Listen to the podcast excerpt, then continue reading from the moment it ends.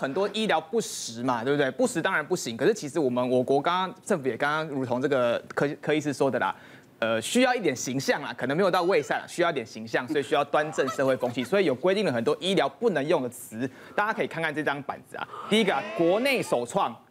治呃，第二个诊治病例最多，全国第几排？你讲这些都看过啊。对，最优最大。不行啊。这四个为什么不行？因为卫福部，呃，就卫生局卫福部说啊，它这个东西叫做比较级跟最高级。他们觉得，就像刚刚说的，医疗不该是广告，不该竞争，应该大家都可以用。所以你们用这样的方式行销，哦，违法。那比较特别是第四、第五个啦，生殖器官整形，哦，就是刚刚所说，比如说就是 like a virgin。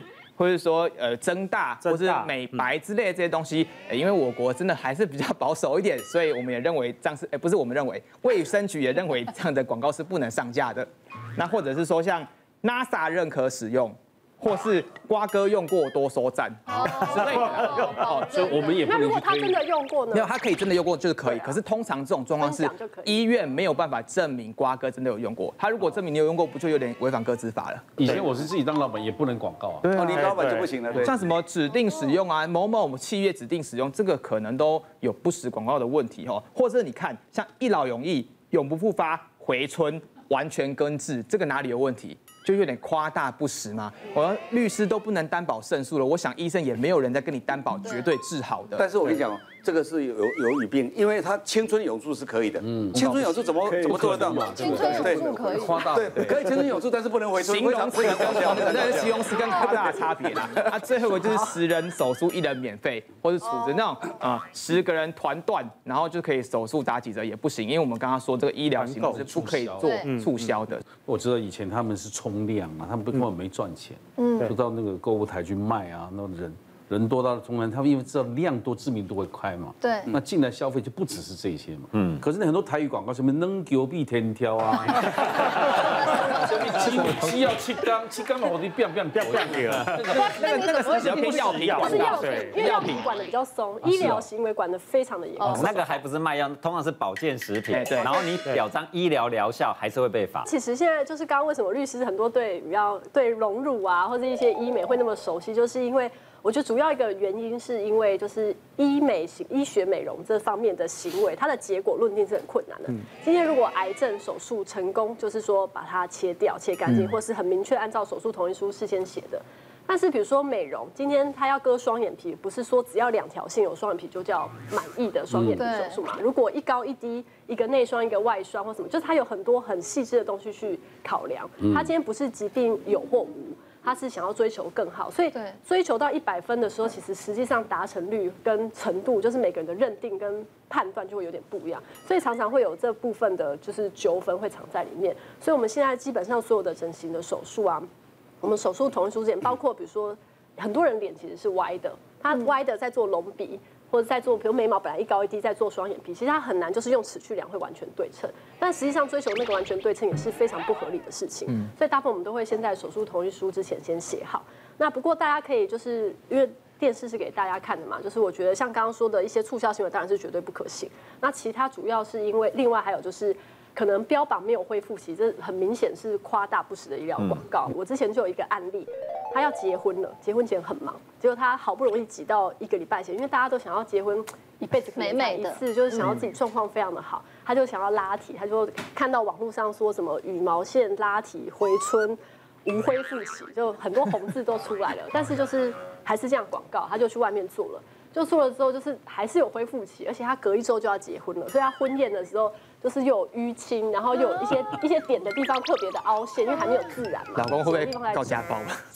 然后没有，就是让大家让他真的很不开心，因为其实办个婚礼现在其实很高刚又很花钱，最后他超超生气，后来就去卫生局去投诉那个医疗院所，后来也被罚了。对啊，所以大家看广告的时候还是要注意。其实啊，如果像一般民众啊，你遇到这种有不实广告的状况，其实最简单的方式就是医疗行为它的主管机关是谁？卫生局嘛。嗯。那你只要去卫生局投诉，其实卫生局就可以依照医疗法八十六条去认定。刚刚大伟律师他做了这些表，他去认定说到底这个广告有没有不实行为，加以裁罚。嗯。那如果说是一般老百姓，他跟医生之间发生纠纷，我们传统的观念会说，哎，找律师来打诉讼。其实找律师不止打诉讼，你还可以做调解。其实一个医疗诉讼。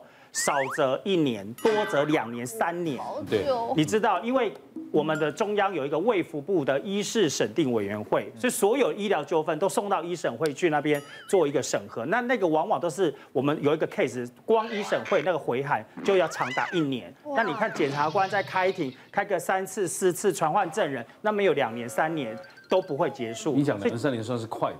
对，其实有可能更多啊。对，弄一件事情赔又不是很多，光请律师费就那么高，还要有的是有有的是真的气不过了。对对，而且大部分你提告医生告赢的也不多了。对对对，所以不如大家和解，拿一笔钱，拿一笔钱，赶快就结束了。很多医疗其实因为像我们在急诊本来就是第一线，有时候病人其实来的时候就已经快要不行了。嗯，那。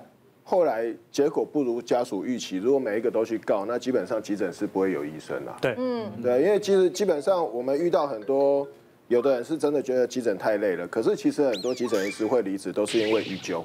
嗯，你只要有一个医纠，他觉得说啊，我在这边呃中秋节我也不能回去放假什么的，我在这边帮帮民众，那被告一个只是因为他不如家属预期，对他也没有什么过失。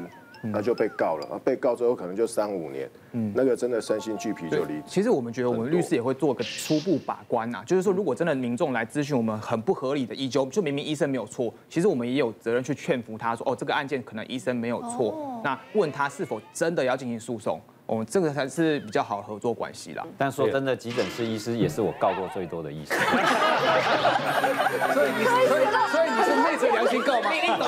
你懂吗？这个都是你告的。对，我要说明的原因是因为，因为急诊室的状况很容易就是这个人本来健健康康的，嗯，突然可能发生车祸，发生什么事情进到了急诊，然后人就往生了，或人就重大的事故了。所以对这些人的家属来讲，他很难接受一个正常突然瞬间消失这种感受。所以他们唯一能情绪发泄的对象，当然不会说这个小孩自己身体不好，或这个家人自己身体不好，一定会觉得是医生疏失。所以不管结果如何，只要好好的进去，马上就死掉。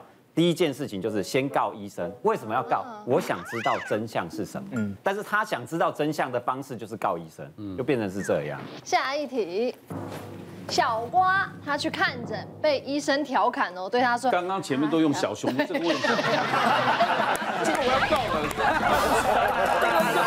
我来，我来，我来，我来。为什么这个后来换这个就是？这两件都是小熊啊，不是吗？到这里就变小瓜子相依组哎。你怎么会发现？来，先 把事情处理再来告。就对小瓜说：“哎呀，你就是太胖，吃太好了，才都好不了啦。”小瓜只能忍气吞声。我是那种人吗？忍气吞声。小瓜态度就是告到死，告到底了啦。不过说真的啦，那个瓜哥，我们真的在诊所里面哈，或者是医院里面，因为大部分医生还是会自我感觉良好比较多，因为大部分医院都是医生嘛。那他也都是在里面发号施令，所以有时候他们对待病患，有时候的那个直接很口心直口快。就会常常造成病患或病患家属不能接受。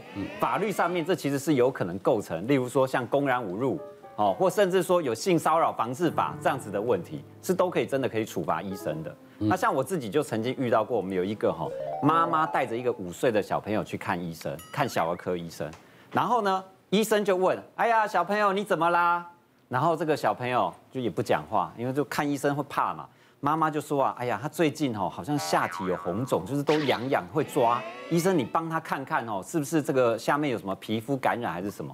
医生就说啊，哎，小朋友，你那个小鸡鸡给我看一下哦。哦，小朋友说我不要。嗯，然后呢，这个医生就不爽了，就说你小鸡鸡给我看一下会怎么样吗？以后你女朋友会常常看呢。你都给我看的话，以后烂掉的话，你女朋友会很伤心哦。哇塞，旁边这个妈妈就不爽啊，妈妈就说啊，哎，医生，你可不可以不要恐吓，不要吓我小孩，他会害怕。嗯，啊，结果医生再一句更觉得，哎呀，你们这个大人就是这样都保护好你的小朋友哈，对他们太好。所以你们这小朋友哈，那个小鸡鸡如果真的烂掉哈，我也不能负责。而且你看他一点胆子都没有，可能这个爸爸的基因也不是太好。哦，这个很严重哎。这个意思是刚刚这个这个这个妈妈当场就是来 小朋友，我们走了，我们走了，我们法院见了，我们就去告他。结果他后来是提告了这个医生公然侮辱罪。哦，那当然刚好我是帮这个医生呐。哦，法律上面。这个医生确实不是说我刻意要去侮辱这个小朋友或侮辱这个家长，只是就开开玩笑的讲话，所以最后是不起诉。但是我说真的，如果这个家长他去告违反性骚扰防治法，哦，因为这讲的很多内容涉及私密处嘛，小孩私密处，其实还真的会构成。因为性骚扰防治法它是很容易构成，它只罚的也不是抓去关，是罚一万到十万。可是你就会发现这个医生就。要么被卫生局传唤去，然后就是因为性骚扰防治，然后大家就觉得这个医生怎么了？最重要是留前科，对，对，就是有一个记录很不好看。对，谢谢大家对好辣医师们的支持，记得订阅医师好辣 YouTube 频道，还有按下铃铛收看最优质的内容哦。